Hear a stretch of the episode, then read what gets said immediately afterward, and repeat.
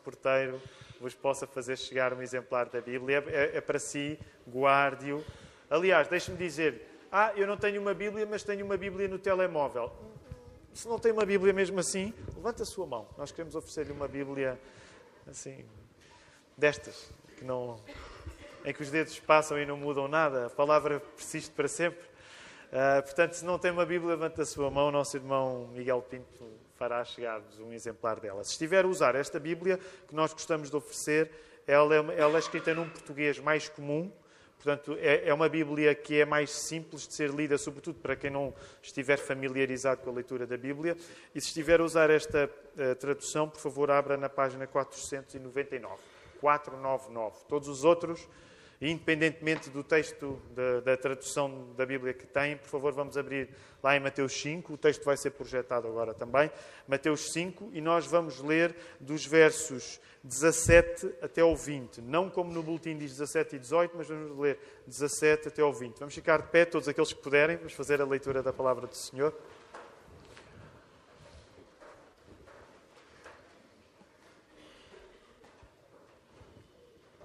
E diz assim a palavra: Não penseis que vim revogar a lei ou os profetas.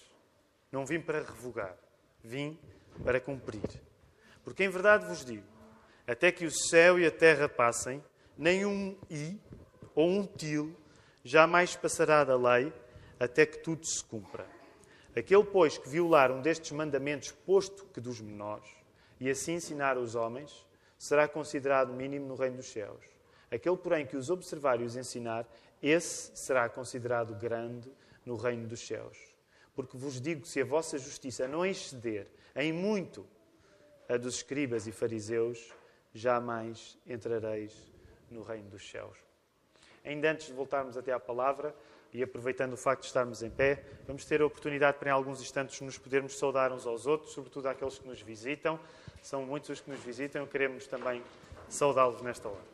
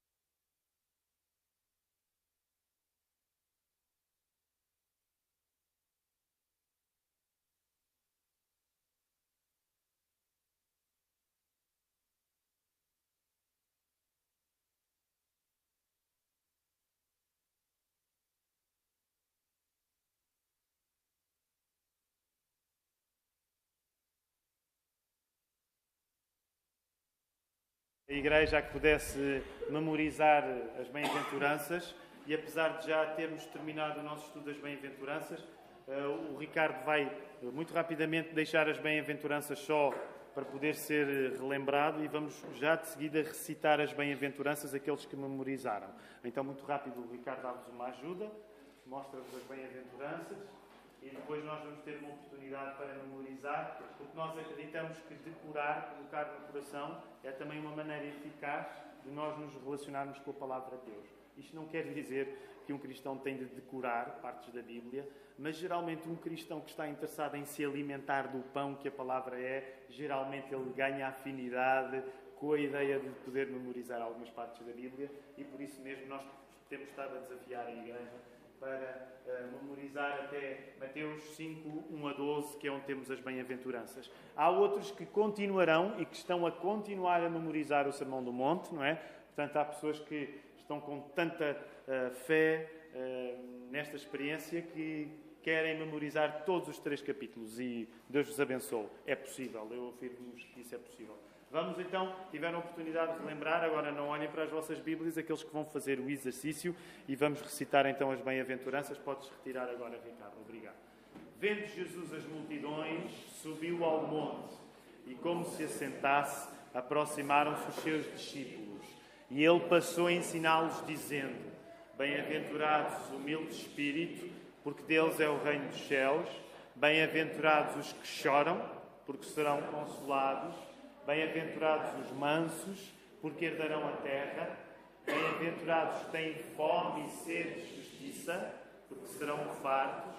Bem-aventurados os misericordiosos, porque alcançarão misericórdia. Bem-aventurados os limpos de coração, porque verão a Deus. Bem-aventurados os pacificadores, porque serão chamados filhos de Deus. Bem-aventurados os perseguidos por causa da justiça, porque Deus é o reino dos céus. Bem-aventurados sois quando por minha causa vos injuriarem e vos perseguirem e mentindo disserem todo o mal contra vós. Regozijai-vos e exultai, porque é grande o vosso galardão nos céus, pois assim perseguiram aos profetas que viveram antes de vós. Muito bem, muito bem. Sabemos que esta, esta parte final é aquela parte assim. As meninas lá em casa ontem diziam, ah, é aquele, aqueles últimos versos, aquele verso 11 e 12, é, assim, é mais complicado, mas, mas é possível. Hoje vamos nos concentrar entre os versos 17 e 20, que já lemos, portanto, agora podem voltar a abrir a Bíblia sem culpa. E vamos estar aí nos versos 17 e 20. E o plano, o plano, é, o plano é ligar o microfone. O plano é ligar o microfone. Um, o plano é versos, um, do verso 17 ao 20 eh, sejam o nosso sustento para a mensagem de hoje e para a mensagem do próximo domingo. Então, daqui a duas semanas, se Deus quiser, teremos o Marco a pregar, como já anunciei fora do Sermão do Monte, uma mensagem sobretudo sobre a necessidade da unidade da Igreja no momento que nós vivemos. Eh, mas o plano quero já partilhar convosco é que estas palavras que nós lemos entre os versos 17 e 20 eh, vão dar material para duas mensagens. E ao começar o sermão de hoje, quero antecipar três assuntos, nos quais creio que Deus nos quer desafiar a partir deste texto bíblico. No fundo, quero antecipar já as aplicações que no final do sermão, as aplicações às quais vou regressar. Para que, ao chamar já estes três assuntos, e à medida que a palavra for pregada, eles possam ir tricotando na nossa consciência para que o Espírito Santo possa abrir o nosso coração, o nosso entendimento para a Sua palavra. Então, três assuntos que eu gostava de antecipar já e que no final voltarei a eles, que acho que são três assuntos que nós podemos encontrar no texto que lemos uh, e que são necessidades espirituais, coisas que eu acredito que o Espírito Santo quer fazer na nossa vida. Primeiro, e vou fazer uma generalização, certo? Nós hoje tendemos a assumir que vemos as coisas, vemos o mundo melhor do que os antigos viam. Não quer dizer que dizemos isto, mas em grande parte sentimos isto.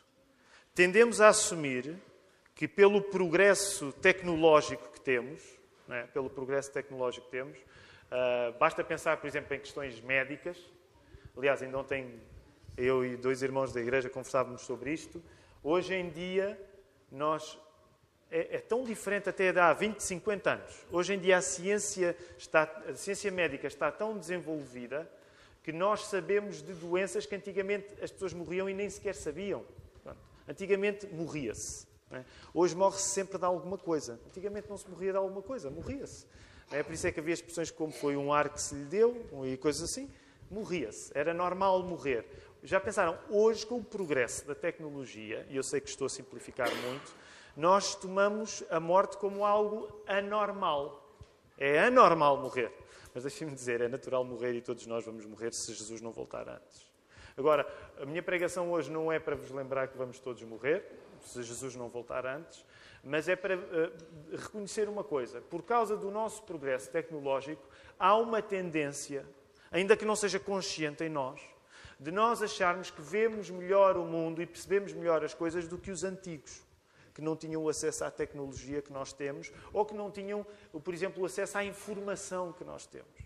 Um dos escritores amados desta igreja por muitos de nós, por mim também, ele chama-se C.S. Lewis e ele chamava a isto snobismo cronológico.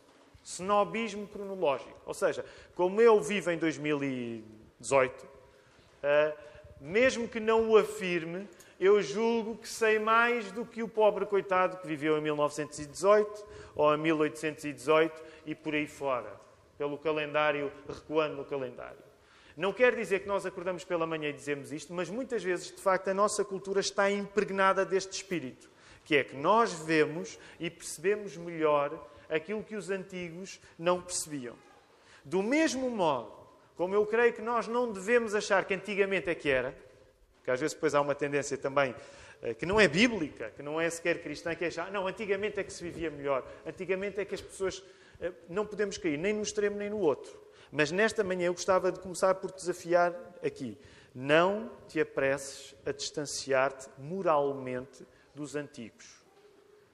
E eu creio que esta é uma das lutas que nós hoje temos de lutar. Mesmo que ela não seja consciente na nossa cabeça.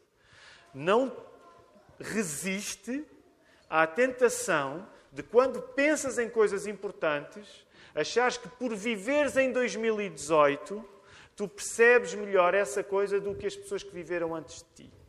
Não assumas o progresso tecnológico como um progresso moral.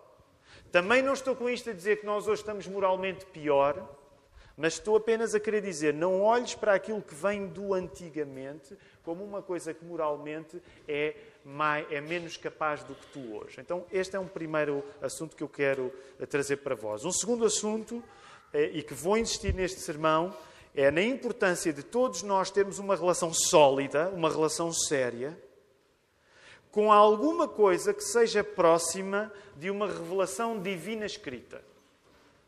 Claro, vocês pensam, oh, Tiago, mas se estás a pregar o sermão numa igreja, isso tem um nome, essa revelação divina escrita tem um nome que é a Bíblia. Certo. Portanto, para os cristãos, para aqueles que já acreditam na Bíblia como palavra de Deus, eu esta manhã quero insistir na ideia de mantém uma relação estável e sólida com a ideia de que Deus se revelou na Bíblia. Mas eu não quero falar só para os cristãos, até porque, pela graça de Deus, um, um, uma das bênçãos da nossa comunidade é que, graças a Deus, nem todos os que estão aqui creem. E isso é sinal que o Espírito Santo atrai pessoas à igreja para a pregação da palavra. Portanto, para aqueles que estão e que ainda não estão certos de serem cristãos ou ainda não estão certos sequer da existência de Deus, eu quero aplicar o mesmo desafio de uma maneira diferente, que é, quero encorajar-te nesta manhã a tu poderes olhar como uma coisa positiva que tenhas uma relação sólida com algum tipo de coisa escrita que é independente da tua própria consciência. Agora, isto pode parecer difícil. Deixa-me tentar dar um exemplo. Ontem passei uma tarde na Feira do Livro. Uh, e nas, nas, milhares de pessoas que estavam na Feira do Livro, eu acho que, por exemplo, as pessoas que. Aqueles milhares que passam pela Feira do Livro, muitos de nós, aliás, provavelmente uma boa parte de nós vai passar pela Feira do Livro, uh, se não acreditar em Deus, mas gostar de ler, e o ideal é acreditar em Deus e gostar de ler, naturalmente, mas se não acreditar em Deus e gostar de ler, muitas vezes para uma pessoa que não acredita em Deus e gosta de ler, na relação que ela tem com os livros que mais gostou durante a vida, é uma relação que, de certo modo, pode ser próxima àquela que um cristão tem com a Bíblia. Porquê? Porque quando nós lemos livros que mudam a nossa maneira de pensar ou de ser, de certo modo, estamos a deixar que uma coisa que é externa a nós, não fomos nós que escrevemos aquele livro, essa coisa, esse livro, pode ser um, pode ser vários, esses livros tiveram um impacto tal na nossa vida que, que a nossa vida mudou por causa desses livros.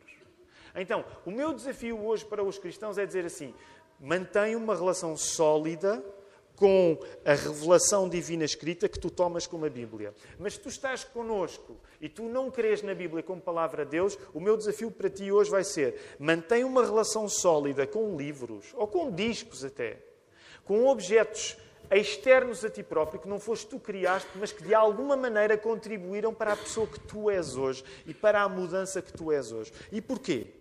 Porque é importante nós termos uma relação estável com a revelação escrita divina ou com alguma coisa próxima, porque no meio das características desse livro que nos são impostas externamente, nós somos chamados a ter o nosso próprio interior colocado em causa. Para terminar este ponto, o que é que eu quero dizer com isto? Imagina, se tu tens uma relação especial com um livro que, quando leste, mudou a tua vida, partindo do princípio que agora não estou a falar da, da Bíblia, tu facilmente podes reconhecer que a leitura daquele livro que mudou a tua vida, ou que a audição daquele disco que mudou a tua vida, hum, teve a capacidade de te colocar em causa. Okay? E, só para sentir que vocês já não adormeceram ao segundo ponto do, sermão. Uh, vocês, agora mesmo para todos, independentemente se somos cristãos ou não, uh, todos vocês leram, já vos aconteceu na, na, vida, lerem livros que mudaram a vossa maneira de pensar, ou ler, ouvirem um disco que mudou a vossa maneira de pensar, ou verem um filme que mudou a vossa maneira de pensar. Quem é que isto já aconteceu? Levanta o braço, só, só para eu perceber se. Okay? Okay. O meu ponto, então, é que tu possas ter nestas coisas que tu não inventaste, que não foram criadas por ti, mas que quando tu tiveste um contacto com elas, elas tiveram um impacto tal que tu foste colocado em causa por elas. Okay? Portanto, este é um valor. Para os que são cristãos, naturalmente, isto está sobretudo na Bíblia, mas quero encorajar-te hoje a tu manteres uma relação sólida com coisas que tu não criaste, mas que te colocam em causa. Mantém uma relação sólida e estável com coisas que tu não criaste, mas que quando tu regressas a elas, essas coisas te colocam em causa a ti. Terceiro assunto que eu quero falar nesta manhã. Por fim, vou querer convencer-vos, e não sou eu que convenço ninguém, se houver algum convencimento é o próprio Deus, não sou eu, mas gostaria de convencer todos que, no geral, não são os padrões elevados que nos fazem mal, mas os outros, os medianos, os medíocres. São padrões medianos, padrões baixos, padrões medíocres que nos fazem mal. Não são padrões elevados. E porquê? Porque uma das afirmações que vamos já ver na palavra de Deus, e eu quero incluí-la aqui, para explicar porque é que é importante olharmos para padrões elevados. É o mediano e a mediocridade que faz de nós pessoas piores. E não uma ordem descarada de Jesus, que nós já vamos ver no final deste capítulo, que Jesus diz que nós devemos ser perfeitos como o próprio Pai Celeste é perfeito. Portanto, três coisas que eu quero que tu que eu gostaria que tu começasses a preparar no teu coração ao longo desta mensagem. Não te apresses a distanciar-te dos antigos, como se eles fossem moralmente menos capazes ou menos conhecedores do que tu. Um, tem uma relação sólida com coisas que não foram criadas por ti que te colocam em causa sejam livros, discos, filmes, seja o que for. E, em terceiro lugar, lembra-te que não são os padrões elevados que te fazem mal, são os medíocres. Ok, vamos então agora voltar até a palavra. Estes são assuntos que eu acredito que a palavra vai suscitar para nós, mas eu quis começar para eles e não quero pregar num sermão muito longo. Vamos voltar aqui ao verso 17. Coloquem os vossos olhos no verso 17, por favor, voltem a ler esse texto. Não penseis que vim revogar a lei aos os profetas. Não vim para revogar, revogar, vim para cumprir. Quem está a dizer isto é Jesus. Jesus está no Sermão do Monte, um dos sermões mais importantes da vida de Jesus, provavelmente o seu sermão mais popular. E se há clichê irritante e infelizmente repetido até por muitos cristãos evangélicos, é aquele clichê que separa o espírito do Velho Testamento do espírito do Novo Testamento.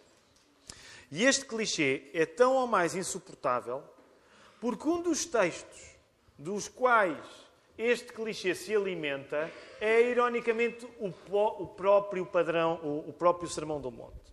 Ou seja, as pessoas que vocês ouvem, ah, o Deus do Velho Testamento, ah, não é, o mesmo, não é o mesmo Deus do Novo Testamento. Como é que nós sabemos isso? Porque vê-se logo no Sermão do Monte, a maneira como Jesus vai pregar, mostra bem as diferenças entre o Velho Testamento e o Novo Testamento. Como é que é possível, e perdoa-me, eu não quero ser bruto e às vezes sou um bocado bruto nas expressões que uso aqui, não quero, quero ser cuidadoso. Mas como é que é possível dizer uma coisa dessas se neste mesmo sermão Jesus está a dizer que ele não veio revogar, mas vem cumprir? Então, este é um dos primeiros lugares que é importante deixar claro.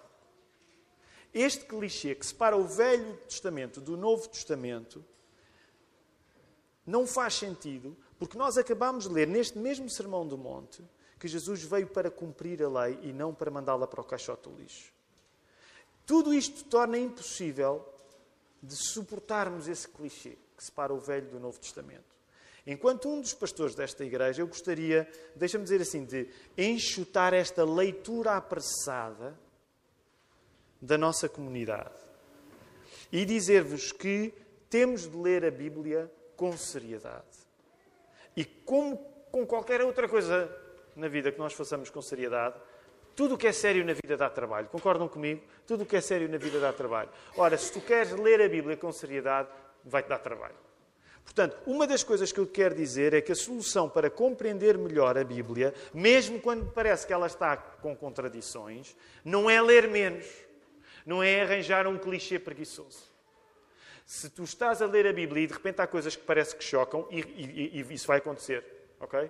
Quem lê a Bíblia vai ter momentos em que, em que diz eu acho que está chocado com outra coisa. É normal que isso aconteça.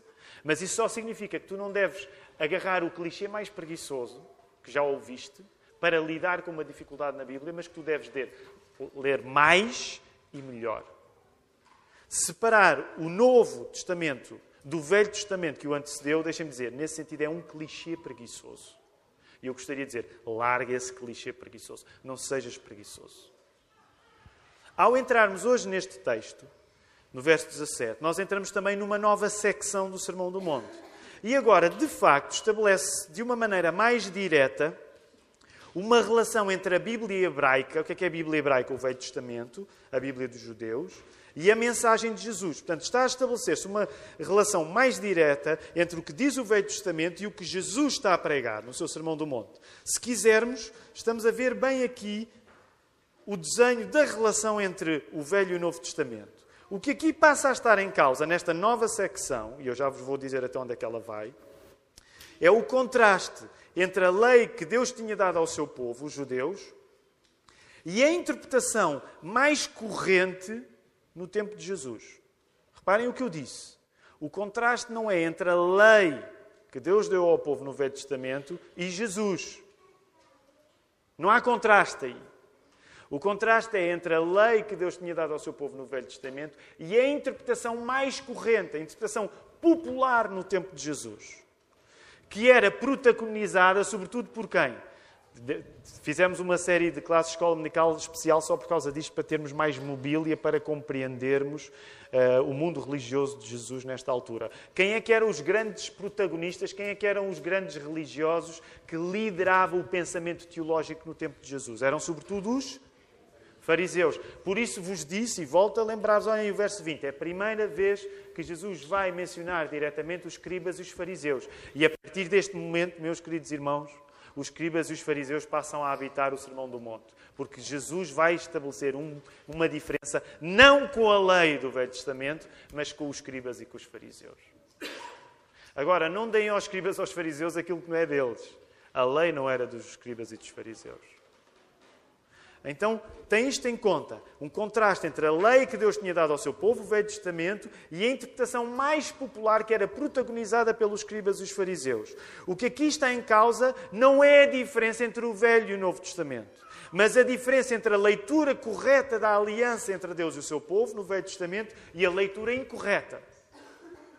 Jesus não traz uma interpretação nova da lei, ou sequer uma nova lei. Jesus permanece na lei de Deus como ela deve ser entendida. E este contraste entre a leitura certa e a leitura errada da lei vai ser ilustrado em seis exemplos. Olhem para as vossas Bíblias, para o vosso capítulo 5. Seis exemplos de assuntos importantes onde Jesus vai dizer assim: Ouviste o que foi dito, eu porém vos digo. Mas lembrem-se, aquilo que eu acabei de vos dizer. Quando Jesus diz, ouviste o que foi dito, eu porém vos digo, ele não está a dizer que a lei era assim e que ele é assado. O que ele está a dizer é, vocês ouviram desta maneira, a interpretação que vos tem sido dada é uma interpretação que eu vou esclarecer. E reparem, olhem aí, verso 21, o que é que vocês veem? Ouviste o que foi dito aos antigos: Não matarás, e quem matar estará sujeito a julgamento. Eu, porém, vos digo, e agora não vamos entrar no assunto, depois mais tarde vamos pregar sobre ele. Então, primeiro assunto, muito importante, onde nós vamos ver o contraste entre a interpretação mais popular no tempo de Jesus da lei e a maneira certa de ler a lei é o assunto do homicídio. O assunto de matar. Qual é o segundo assunto? Olha em verso 27. Ouviste o que foi dito, não adulterarás. Eu, porém, vos digo. Não vamos entrar agora no assunto, mas qual é o segundo assunto? É o adultério. Qual é o terceiro assunto? Verso 33. Também ouviste o que foi. Não, desculpem, uh, saltei, saltei um. Uh, verso 31. Também foi dito: aquele que repudiar a sua mulher, dê-lhe carta de divórcio. Eu, porém, vos digo: qual é o terceiro assunto? É o assunto do divórcio.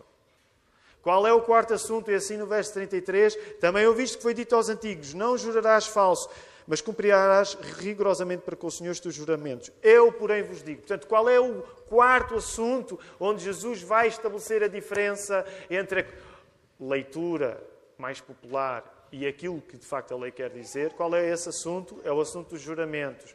Quinto assunto, qual é o quinto assunto? Verso 38, ouviste que foi dito, olho por olho, dente por dente, eu porém vos digo. Qual é o quinto assunto? É a questão da violência. Como é que, como é que se reage à violência?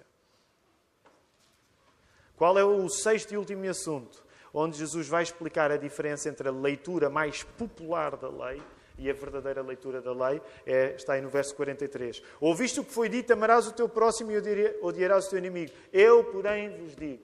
Qual é o sexto e último assunto? É o amor ao próximo.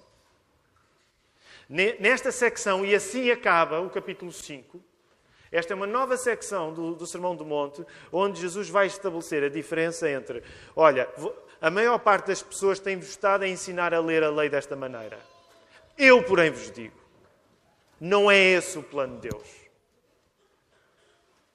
É como se Jesus estivesse a dizer: os fariseus, com toda a sua, todo o seu empenho, eles têm-vos feito pensar que Deus quer isto para a vossa vida. Eu, porém, vos digo: não é essa a interpretação correta. E é muito importante para Jesus recuperar a lei de Deus das suas más interpretações, porque a mensagem de Jesus, qual é a mensagem de Jesus no Sermão do Monte? Esta é aquela pergunta que vocês têm de responder logo. Qual é a grande mensagem de Jesus no Sermão do Monte? É o Reino de Deus. A mensagem de Jesus no Sermão do Monte, o Reino de Deus, não se faz desprezando a lei, mas a mensagem do Reino vive a lei, vive o pacto, vive a aliança como Deus planeou. Os fariseus, com as suas interpretações limitadas, parciais, interesseiras, não viviam a lei como Deus tinha planeado. E sabem, este é um clichê chato que nós temos de abandonar de uma vez por todas. Quando tu pensares em alguém que vivia a lei, não penses no fariseu. É curioso. Os essénios, e hoje o Tiago Falcoeira esteve a ensinar-nos sobre os essénios. Sabem como é que os essénios chamavam aos fariseus? Chamavam eh, as pessoas que gostam das coisas eh, eh, cómodas. Aliás, está aí procuradores das coisas tranquilas. Os essénios, que ainda eram mais papistas que o Papa, que ainda eram mais radicais que os fariseus, sabem o que é que eles diziam acerca dos fariseus? Os fariseus são espertos. Eles escolhem na lei aquilo que, que lhes agrada. Portanto, por favor, quando tu pensares na expressão lei de Deus, Velho Testamento, não sirvas essa bandeja aos fariseus. Porque os fariseus não estavam a viver isso como deve ser. Eles estavam a ser inteligentes, inteligentes, astutos, para viver a lei de acordo com os seus próprios interesses. E permitam-me esta parte. Tu não és diferente dos fariseus, sabes porquê? Eu não sou diferente dos fariseus, porque eu, quando leio a Bíblia, também tenho a tendência de escolher as partes que me agradam mais. Ou, vai, ou, está aqui alguma Madre Teresa? Bem, nós não acreditamos na Madre Teresa dessa maneira que vai. Ah, eu não, eu leio a Bíblia e eu atiro-me logo para as coisas difíceis. Todo eu é Senhor, venha, venha, venha, venha à tua exigência. A tua tendência natural, a minha tendência natural, a tendência natural do fariseu é tu lês a lei e tu encostas-te nos lugares mais confortáveis. Porque todos somos pecadores. Porque não está na nossa natureza irmos a correr das coisas difíceis. No entanto, é importante que tu percebas que o assunto do reino de Deus é um assunto que está relacionado com a lei de Deus. Os fariseus, com as suas interpretações limitadas, parciais, interesseiras, interesseiras, não viviam como Deus tinha planeado na sua lei. E por isso ficariam sempre, sabem onde? Longe do reino de Deus. Jesus vai dizer palavras tão duras para os fariseus. E, e, e permite dizer-me isto. Se tu fores humilde, essas palavras duras para, os fariseus têm muito para dizer à tua vida. Porque têm muito para dizer à minha vida. E uma das coisas que Jesus vai dizer é que, de facto, os fariseus vão ficar longe do reino de Deus.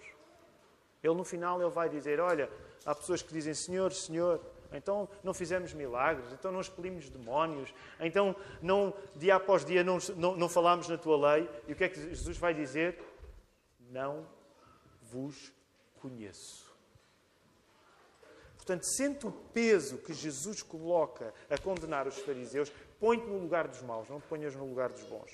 Como o reino de Deus é o grande assunto de Jesus no Sermão do Monte, compreender bem a lei torna-se parte essencial de viver o reino. E, e sabem, eh, permitam-me esta crítica, eu estou a tentar não me esticar muito com o tempo. Mas uma coisa que eu. Se calhar o problema é meu, não tem de ser vosso, perdoem-me se o problema for meu. Mas às vezes, no meio evangélico, a expressão Reino de Deus aparece assim como uma espécie de superação das coisas difíceis do Evangelho. Hoje em dia pode-se falar do Reino de Deus como, ah, isto é para o Reino. Ah, e estabelece às vezes uma dicotomia de, ah, uma coisa é olhar a realidade da Igreja, outra coisa é olhar a realidade do Reino. Deixa-me dizer, permitam-me, que estupidez. Que estupidez é essa? Onde é que Jesus disse que a realidade da Igreja era um bocadinho menos boa do que a realidade do reino. A realidade do reino passa já pela igreja hoje. Nós sabemos que a realidade do reino de Deus não se limita à igreja. Mas a realidade do reino é a igreja. Portanto, eu às vezes vejo evangélicos assim, a dar uma de supra-espirituais. Ah, eu sou do reino. Eu vejo mais longe. Eu não sou como esses, ficam preocupados com denominações e igrejas. Eu vejo, sou do. Sério, dá-me uma vontade de, de, de, não cumprir o que Jesus diz no Sermão do Monte com essas pessoas. É uma arrogância. Porquê? Porque é uma ideia de que eu já não preciso da lei. Eu vejo mais alto. Só que deixa-me dizer-te, meu querido irmão, se tu já crês na palavra, Jesus está a juntar a lei de Deus ao reino de Deus.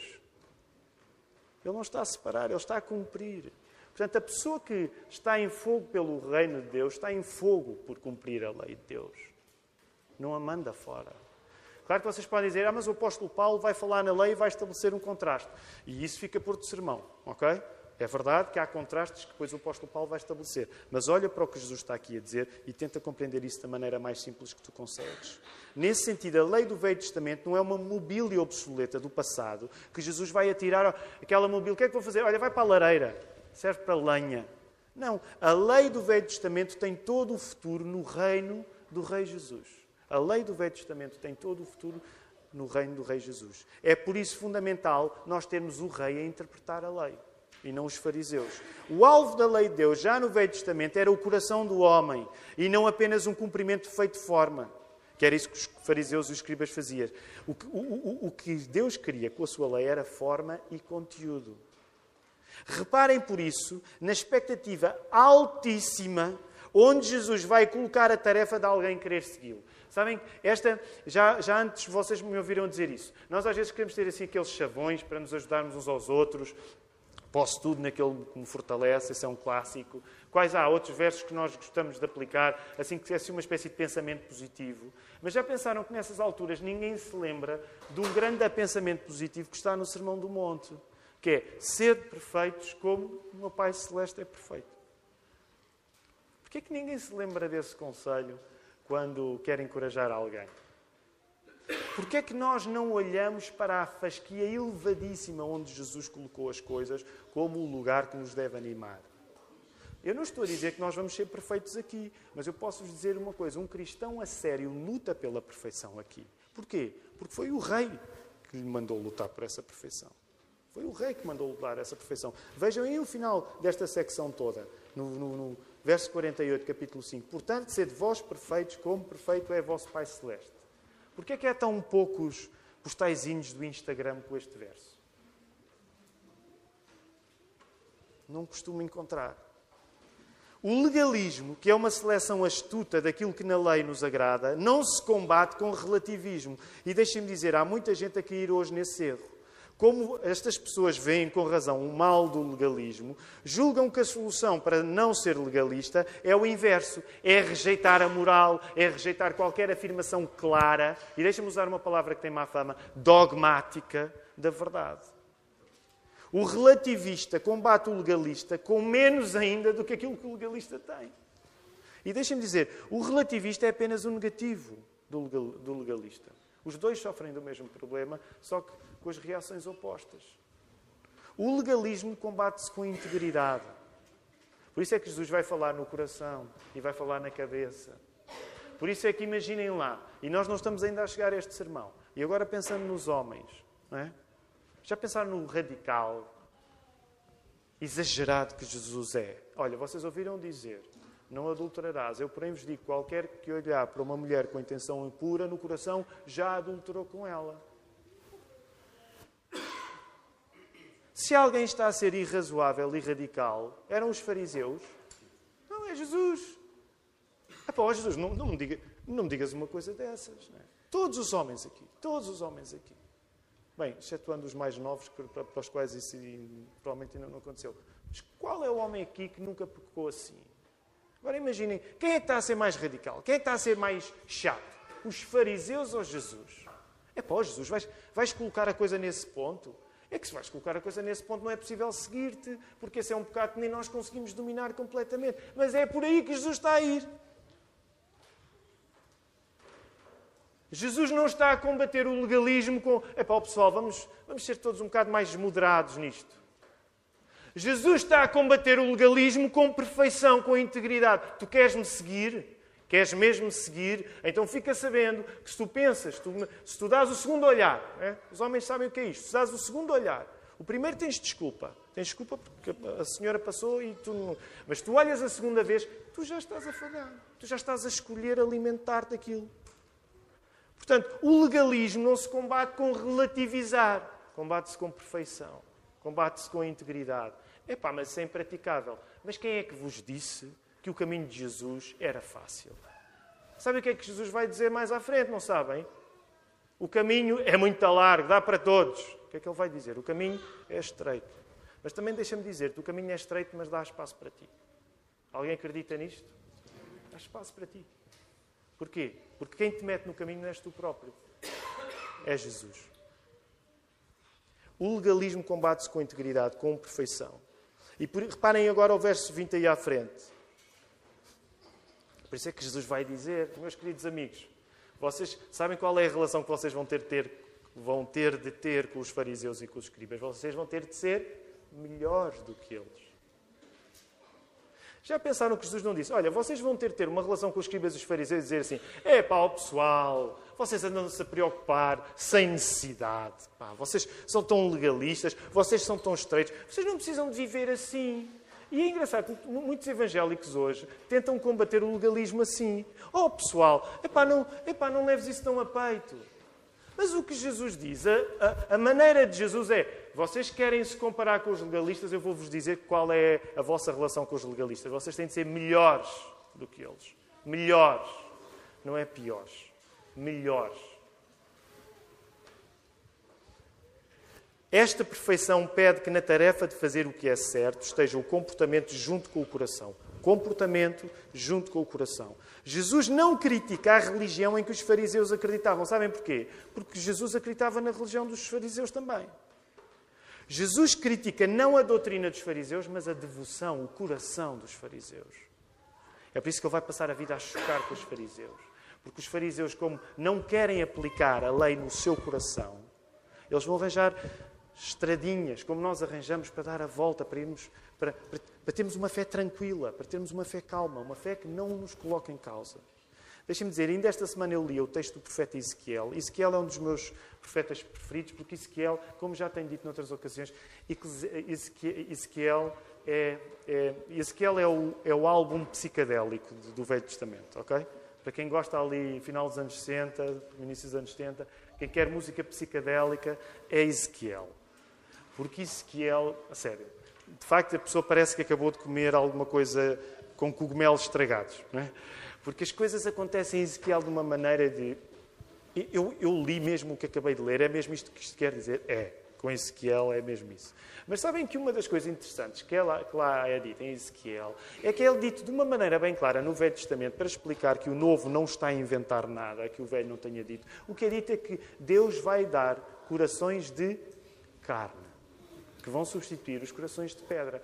A lei do Velho Testamento, a relação que Deus cria com o seu povo, não era uma relação de regrinhas e regulamentos. Era uma relação que, passando por regras, passando por regulamentos, queria-lhes dar um coração de carne, um coração vivo. O Velho Testamento é a história de um Deus que se relaciona com um povo que escolheu, que abre nesse povo um apetite tal que só pode ser saciado por uma coisa do calibre da vida, morte ressurreição de Jesus.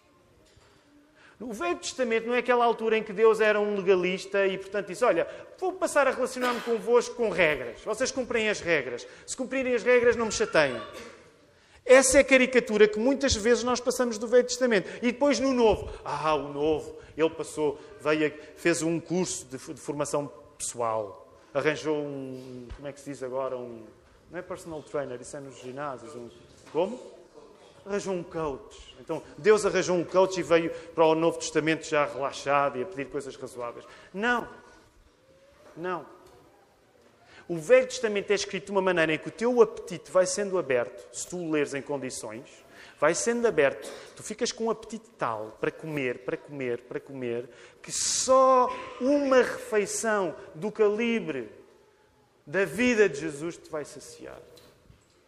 Por isso é que é triste quando as pessoas não leem o Velho Testamento, porque elas não se apercebem do sabor que é a vida de Jesus. Por isso mesmo, não é por acaso que Jesus, desde criança, o que é que ele fazia? Jesus com 12 anos. As pessoas dizem, às vezes ouve-se aquele clichê no meio evangélico, ah, isso discutir teologia. Meus queridos amigos, eu tenho uma novidade para vos dar. Jesus, com 12 anos, já estava a discutir teologia. Vocês querem condenar o miúdo e dizer assim: este miúdo é um, este é um freak, este é um nerd, este miúdo não vai a lado nenhum, com 12 anos a discutir teologia. É? Mas, no entanto, é assim muitas vezes que nós olhamos para a discussão da teologia. Isso não serve para nada. Como é que não serve para nada? Se Jesus está lá com 12 anos, arranjou maneira de escapulir dos pais, anda José e Maria feitos loucos à procura de Jesus em Jerusalém, onde é que encontrou um menino? A discutir teologia com os teólogos. Como é que nós. Ah, teologia. Jesus, com 12 anos, está a discutir teologia. Sabem porquê? Porque a teologia é a vida, é a aliança. E com 30 e poucos, está a discutir teologia no Sermão do Monte. Porque teologia para Deus não é separar teoria da prática, é coração e comportamento. Ao dizer isto, é importante assinalar que por causa de Jesus houve coisas que mudaram. E vamos terminar o sermão, mas por causa de Jesus é verdade que há coisas que mudam. Por causa da permanência dos princípios da aliança, há procedimentos que mudam. Vou só apenas dar um exemplo. Por Jesus se tornar o sacrifício final, são abolidos todos os sacrifícios da lei cerimonial. E aqui vou estabelecer uma, uma diferenciação teológica que agora não vou elaborar muito.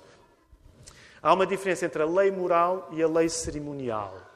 As leis cerimoniais do Velho Testamento, nós não, como cristãos, não as continuamos a seguir. Porquê? Porque sentimos que elas foram completadas em Jesus.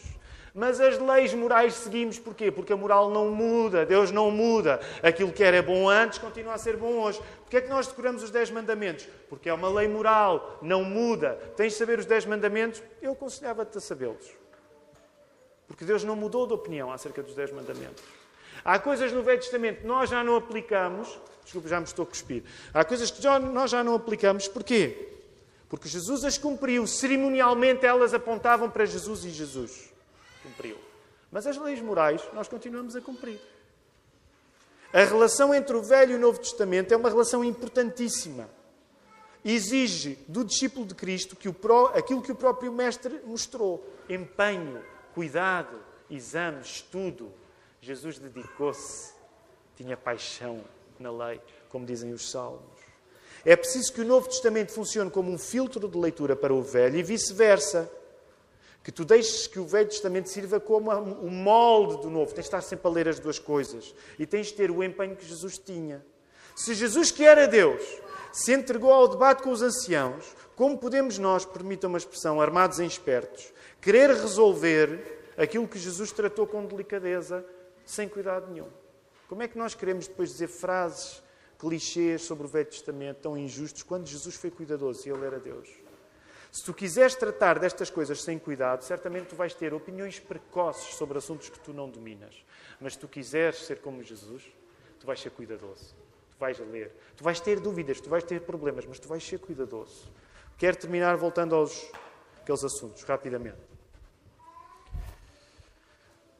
Em primeiro lugar, nesta manhã quero desafiar-te a seres humilde em relação ao passado. Lembram-se? Falámos na relação ao passado. Isto aplica-se ao Velho Testamento e deixem-me aplicar agora fora da Bíblia. Ser cuidadoso em relação ao passado, na relação com o Velho Testamento, mas ser cuidadoso em relação ao passado com os teus pais, com os teus avós.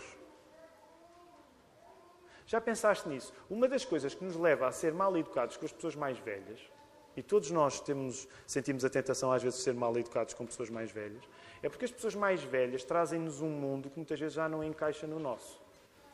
E eu sei disso porque com os meus filhos mais velhos eu já noto que o meu mundo não encaixa no, no mundo dos meus filhos e, e, e, estamos dentro da mesma casa.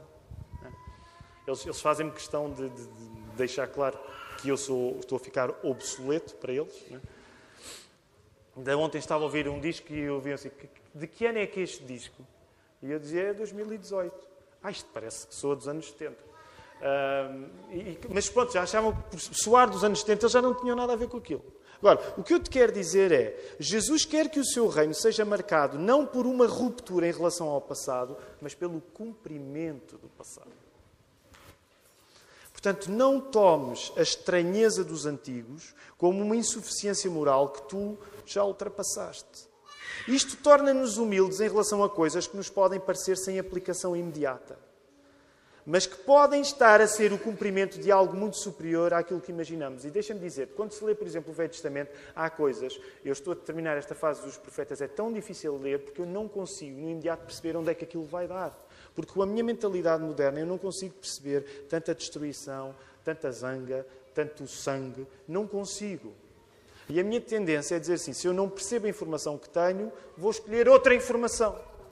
Mas uma das coisas que eu te quero dizer é que tu não tenhas uma relação com o passado de rejeição por, por, por aquilo que Jesus disse. Jesus não veio revogar o passado, ele veio cumprir. Sabes, às vezes, quando tu perdes a paciência para coisas antigas que tu não consegues compreender, tu perdes a oportunidade de estar a assistir a uma história que na altura tu não compreendes, mas que é uma história muito maior do que a tua própria compreensão. Quem se afasta da lei, a coisa incrível que perde é Jesus ser o seu clímax, ser o seu ponto mais alto. Logo, saboreia Jesus por toda a fome que o Velho Testamento te vai abrir para Jesus. Quanto mais leres o Velho Testamento, mais fome tu vais ter de Jesus. Não trates o passado com rapidez. Quando não percebes as coisas, se calme. Tenta perceber. Quando não percebes o teu pai, agora para os. Isto não está no sermão, mas para os mais novos. E não é só para os meus filhos, ok?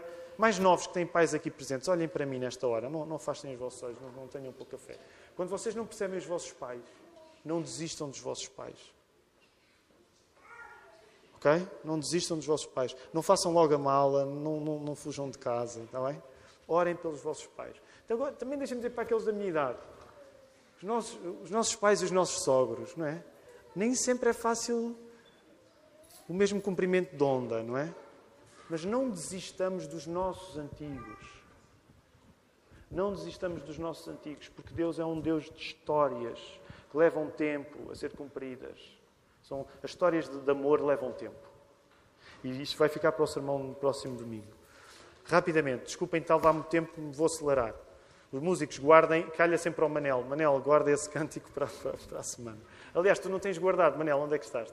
Não guardaste, não teríamos cantar o Não Há Como Tu e tu não voltaste a trazer. Foi na quinta-feira, pronto. Rapidamente, ainda suportam só dois pontos finais? Os irmãos ainda suportam isso? Que remédio, vão sair, não deixava aqui falar sozinho. Era muito mal educado a vossa parte. Em segundo lugar, se a tua consciência não estiver ancorada a algo estável além da tua consciência, se a âncora da tua consciência não for algo além da tua consciência, tu vais andar à deriva dentro de ti mesmo. Porque tu próprio vais ser a tua âncora. Tu estás assim tão certo de ser esta a navegação certa para a tua vida, tu fazeres apenas aquilo que a tua consciência te manda.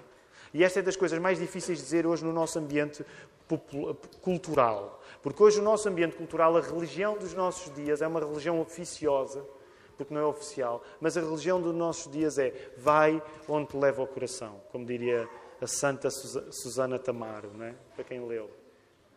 Uh, já pensaram, mesmo nos filmes Disney que vocês mostram aos miúdos e depois tentar explicar, é?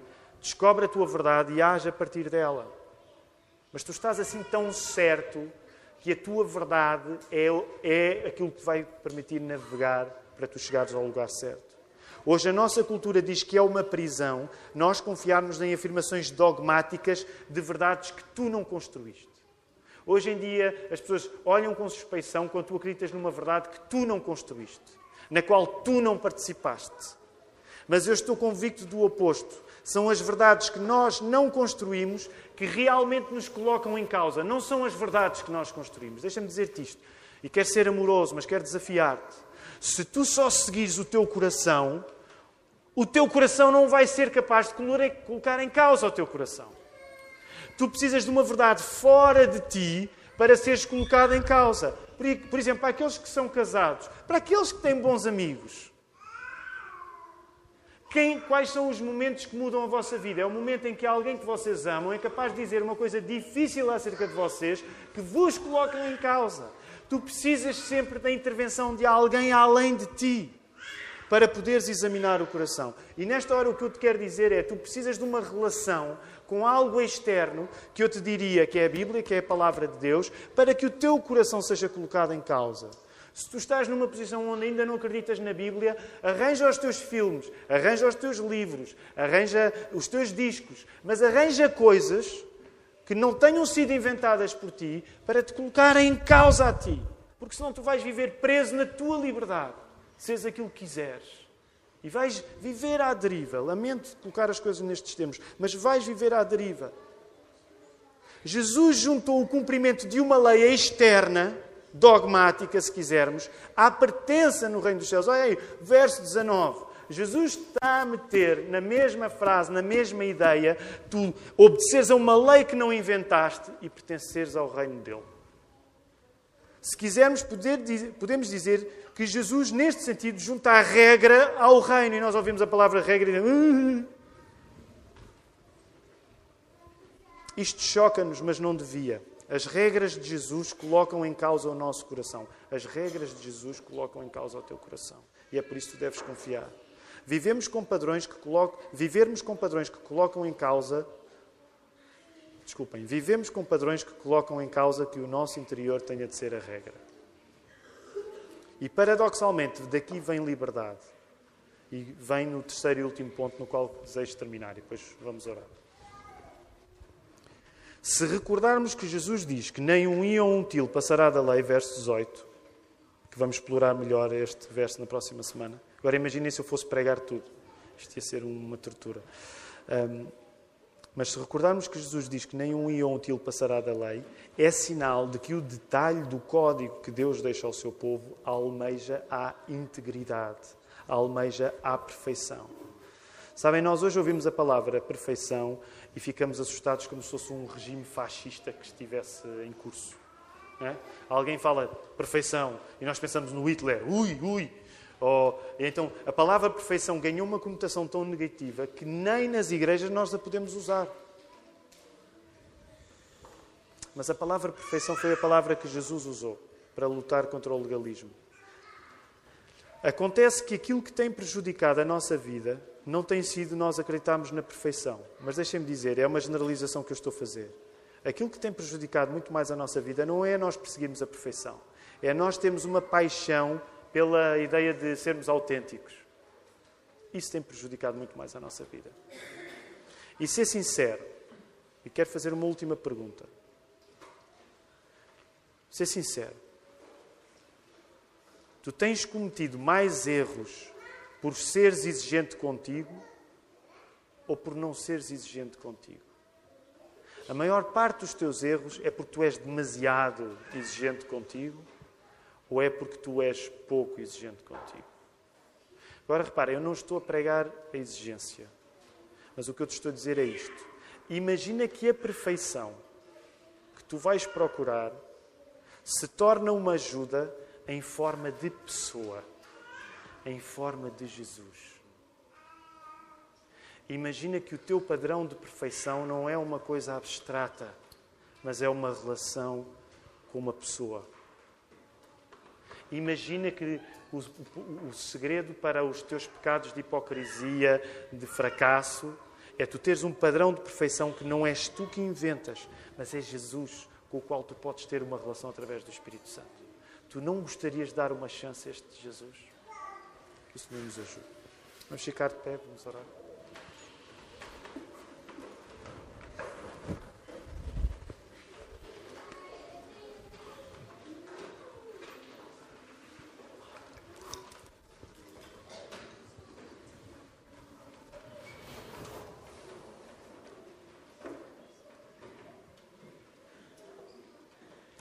Pai do céu, nós agradecemos nesta hora todos estes que juntaste aqui, Senhor. Agradecemos porque somos todos diferentes. Tu a todos chamas de uma maneira distinta. Senhor, obrigado porque quando a palavra é pregada, ela é pregada para ser Jesus o modelo. Nem sequer sou eu que estou a pregar. Não é nenhum dos pastores, não é nenhum dos diáconos, é Jesus o modelo, Senhor, para o qual nós queremos colocar os nossos olhos. E nós estamos seguros que a perfeição que Jesus pede não é uma crueldade. Porque esta pessoa que pede perfeição se deu por nós na cruz. Se Jesus nos quisesse esmagar com uma perfeição onde nós ficávamos no nível do tapete, Ele não daria a vida por nós, Senhor.